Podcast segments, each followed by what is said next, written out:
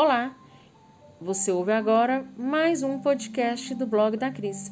Esse texto abre espaço para artigos de mulheres que vão nos contar posteriormente sobre seus processos de tomada de decisão, sobre como tiveram que abrir o coração para escolher e as certezas que essas escolhas geraram ou geram na trajetória delas. Então fique atento ao nosso blog, porque logo logo teremos mais textos que podem ser luz para você.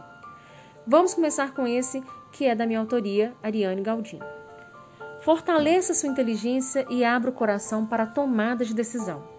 Quantas vezes você já se encontrou em situações que o remeteram à sensação de estar no buraco sem luz, com medo e sem ação? acomodado com suas perspectivas, porque fazer o contrário seria mais cansativo e difícil? Recordo de me sentir assim várias vezes. Aprendi até aqui, com a busca pelo conhecimento de modo geral, maneiras de lidar com esses aspectos e libertar meu coração. E que bom que tenho encontrado outras pessoas com esse mesmo sentimento pelos caminhos de suas escolhas. Quando iniciei a escrita desse texto, a primeira coisa que me veio como referência foi o mito da caverna, que é metaforicamente utilizado em A República de Platão. Resumindo, se é que é possível, o mito da caverna foi inspirado na morte de Sócrates, de quem Platão era discípulo. Sócrates foi morto pela população de Atenas porque tinha conhecimento de verdades que colocariam todo o padrão social instaurado até ali em xeque. Nesse processo, Sócrates foi julgado e tomou cicuta, veneno utilizado para execuções da época. Ele queria desarranjar a ordem, por isso padeceu. A história conta que haviam prisioneiros amarrados à parede da caverna e a única coisa que viam além daquele espaço eram as sombras geradas pela luminosidade de uma fogueira. E esse era o único conhecimento de mundo que tinham. Era a partir de sombras e ecos de vozes que eles idealizavam o que havia fora da escuridão daquele lugar.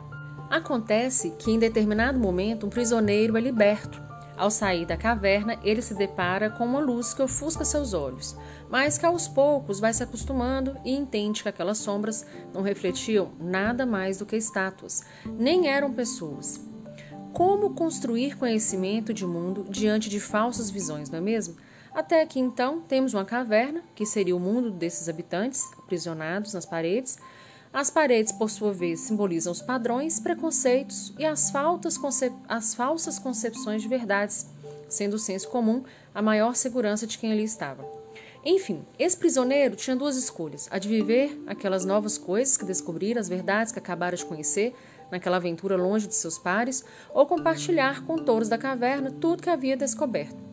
Sendo assim, o prisioneiro escolhe voltar e contar a todos sobre o que vira fora fala das sombras e das falsas impressões. Ele se oferece para soltá-los, para que vejam com os próprios olhos que o mundo era bem diferente do que haviam construído em suas mentes. Infelizmente, pasme, os prisioneiros escolhem ficar ali, no conforto de seus achismos. Esse texto de Platão remete inicialmente a questões políticas, de que os governantes devem conhecer a verdade e expandir tal consciência à sociedade, já que possuem poder para isso. Entretanto, sua lógica pode ser contextualizada para falar de vários outros aspectos da vida humana. E aqui utilizo para ilustrar a maneira como muitas vezes deixamos de evoluir por medo, conformismo ou consenso.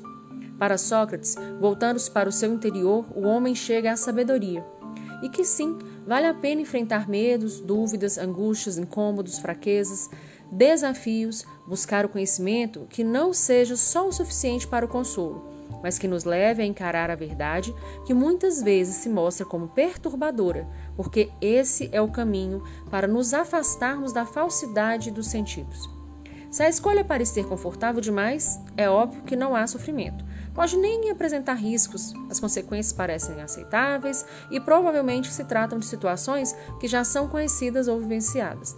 Mas muitas vezes o que entendemos ser a melhor via se encontra do outro lado apresenta desconfortos, é mais distante, traz o desconhecido e variáveis com as quais não estamos acostumados. Particularmente, entra em estado de neurose, penso, repenso, tripenso, busco opiniões relevantes, estudo o máximo que puder e tento ser rápida, dependendo do caso. Como disse, o que entendemos ser a melhor via, ou seja, já sabemos que o que parece ser a melhor escolha é o que vai exigir mais de nós.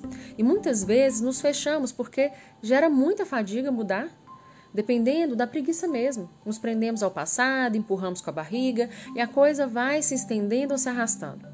Aí um dia, se isso acontece, quando olhamos para trás, observamos que o medo de fracassar nos impediu de testar outras possibilidades. Como não vislumbramos totalmente as consequências de determinadas escolhas, apenas calculamos riscos, a verdade é que a única coisa que sabemos quando optamos por algo é que deixamos outras possibilidades para trás. Ou seja, a única certeza que temos é do que abrimos mão. E isso paralisa mesmo. Sentimos-nos acuados, buscando prever o que acontecerá. E muitas vezes criamos obstáculos que passam a existir simplesmente porque acreditamos neles. Então, diante de tudo isso, penso que a maneira mais segura de arriscar é a busca pelo conhecimento, é abrir o coração para aquilo que não entendemos. Não estou me afastando totalmente da lógica, mas é necessário ser emoção e sentir cada processo de escolha. Quando pensamos, fazemos-lo com o fim de julgar ou chegar a uma conclusão.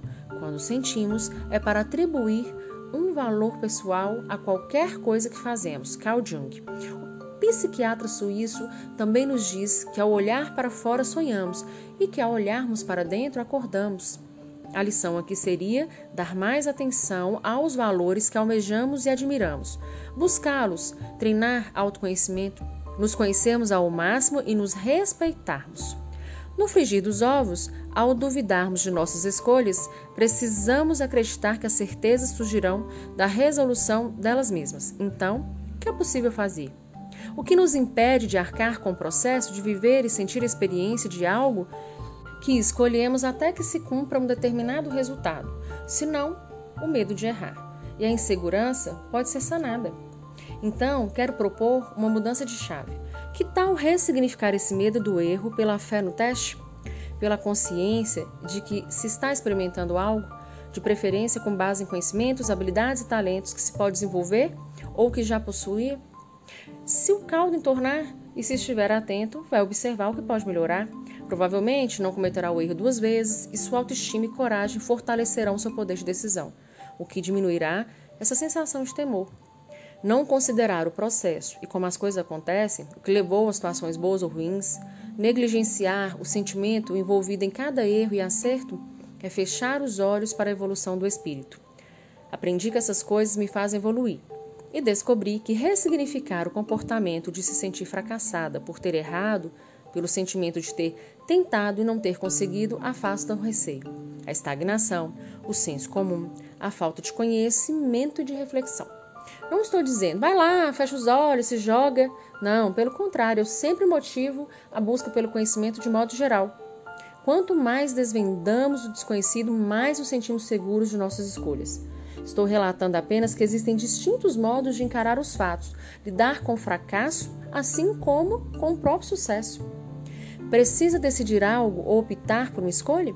Faça uma lista de todas elas, elenque soluções pequenas e grandes, pense o que de pior pode acontecer se tudo der errado.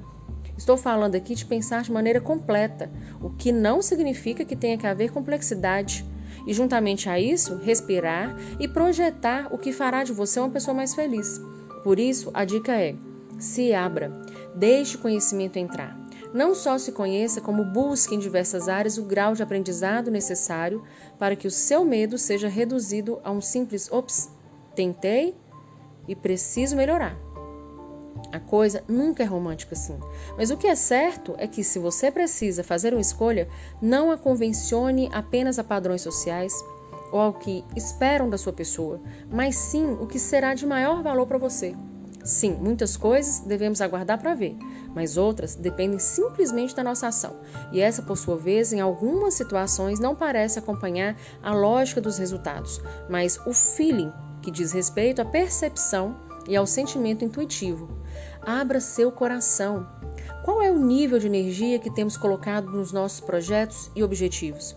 O quanto racionalizamos tudo e tornamos as coisas realizáveis apenas com base no que é material, no resultado, em números. Seguimos modinhas, padrões, sem ao menos questionar. Lemos notícias falsas e só porque aquilo consola acreditamos e ainda passamos para frente.